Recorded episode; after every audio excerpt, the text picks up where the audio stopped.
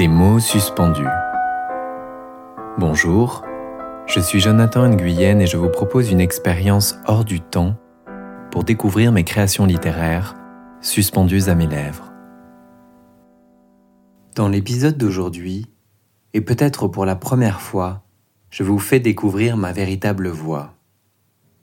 Celle qui, après une longue torpeur, n'a plus peur de dire et de nommer celle qui scande et qui rythme le verbe dans un style incantatoire où l'oralité prend tout son sens.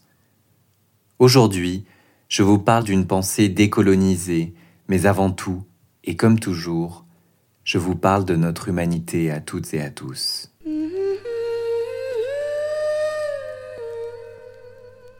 Au commencement était le sommeil.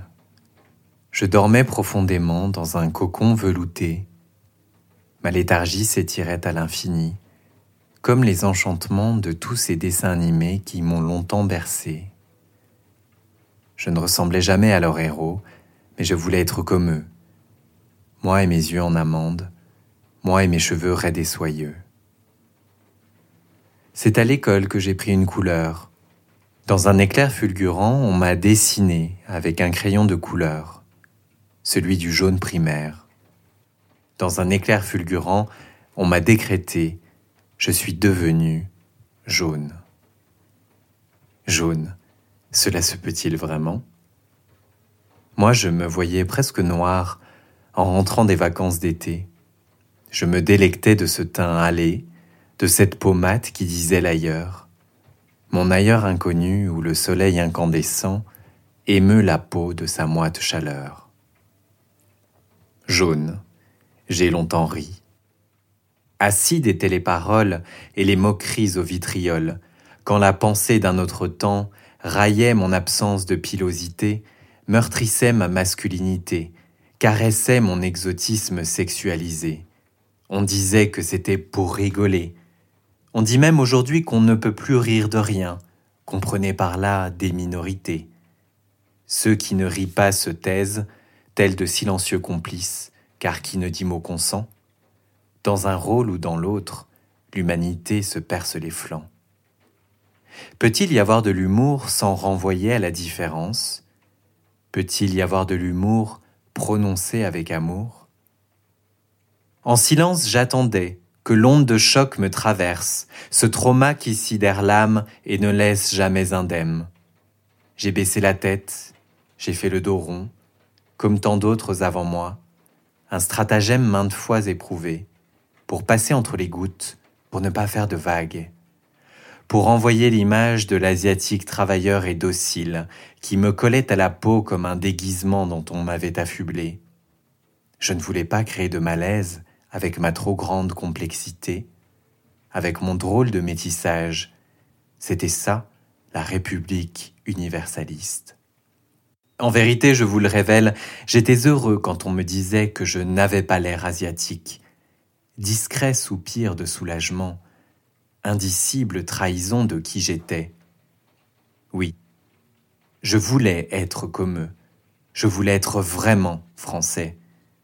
Même quand je leur répondais blanc-bec, une injure qui sonnait creux pour ceux qui ont érigé le blanc comme la couleur d'une race supérieure, des grands explorateurs, des civilisateurs, des scientifiques et historiens.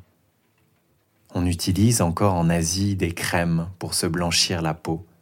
C'est dire l'empreinte laissée par le fantasme européen.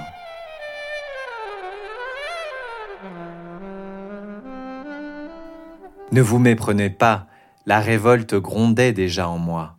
Peu à peu je m'enfonçais au cœur des ténèbres, je mesurais l'étendue de l'injustice par ce mythe mensonger de l'égalité, par cette histoire unique prêchée dans l'enseignement et l'espace public.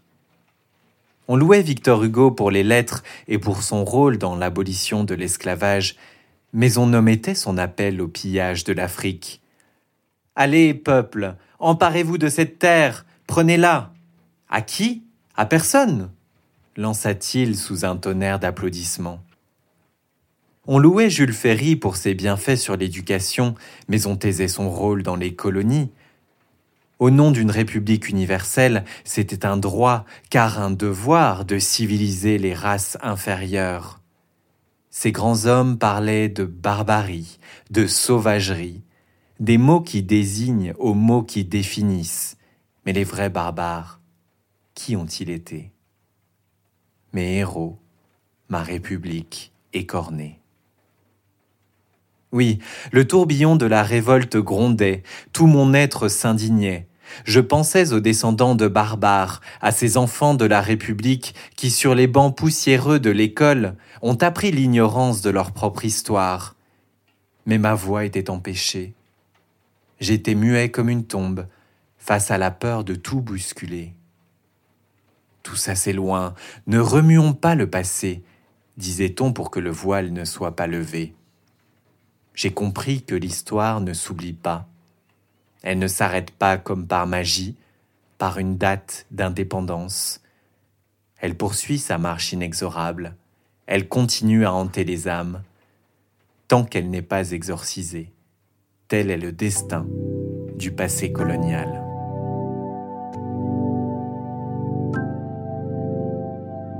L'heure est maintenant à l'éveil. Appel d'air et élan de liberté, du papillon qui enfin s'extrait de sa chrysalide fissurée. Le temps a été précieux. Chaque seconde égrenée portait en elle un sens caché. Il m'a fallu du temps pour apprendre à me tenir debout, à nommer ces vérités interdites de toute la puissance de mon timbre. Il m'a fallu du temps pour accéder à ma propre parole et me libérer de ces pressants échos qui ne m'appartiennent pas. Il m'a fallu du temps pour prêter l'oreille à d'autres voix qui disent l'histoire différemment. Il m'a fallu du temps pour oser vibrer, pour oser respirer avec amour et témérité.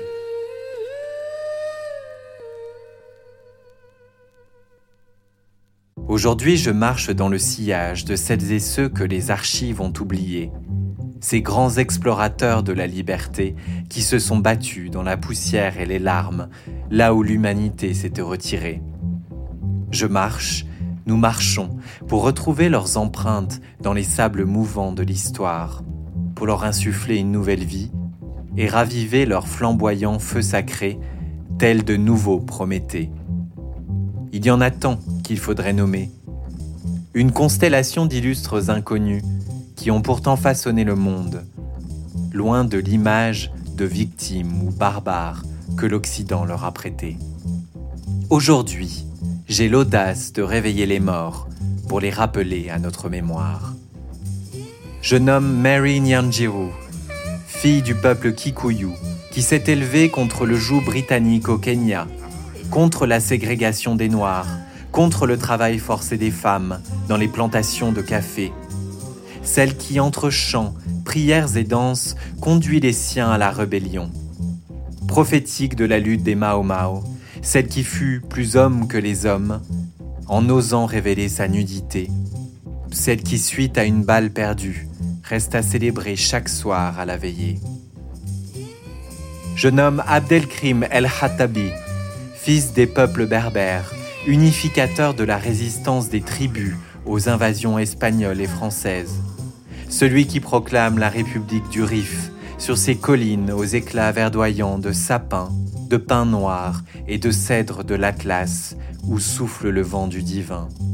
Celui qui, après cinq ans de liberté, se rend pour sauver les siens du déluge de feu qui s'abat.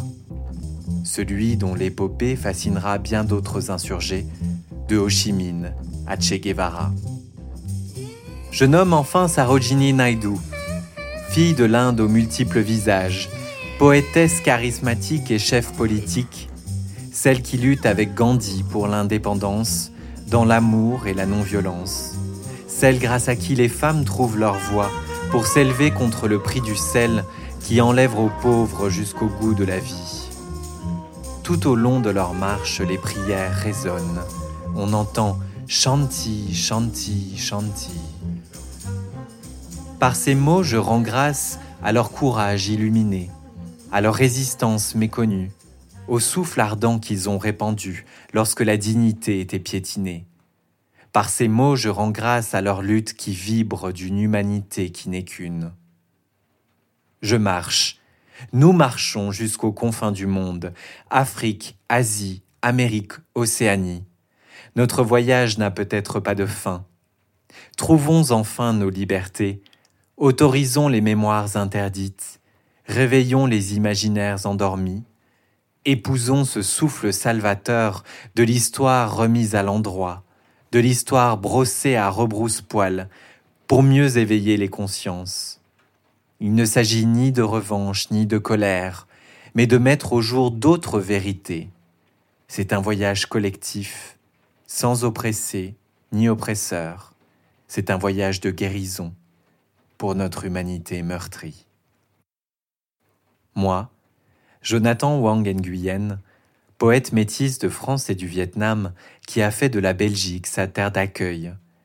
Je célèbre aujourd'hui ma parole souveraine en tout instant. Par mon chemin de vie, j'ai appris à vibrer du jaune, la couleur primaire et fondamentale dont découlent tant d'autres nuances. La couleur de la créativité, mais aussi celle du moelleux de la mangue, qui nous adoucit par sa saveur sucrée, celle des citrons acidulés de menton que l'on sirote dans la fièvre de l'été, celle du jaune des fleurs de luzerne arborescentes qui se détachent sur une mer déchaînée. Je suis, nous sommes, toutes les couleurs, jaillissant comme des sources sur une toile qui s'anime soudain de reflets phosphorescents. J'appelle toutes ces autres couleurs à résonner comme ma voix dans le monde entier. De ma bouche, je fais ondoyer les cœurs. De mon souffle, je redonne vie aux invisibles. De mes mots, j'illumine de nouveaux horizons.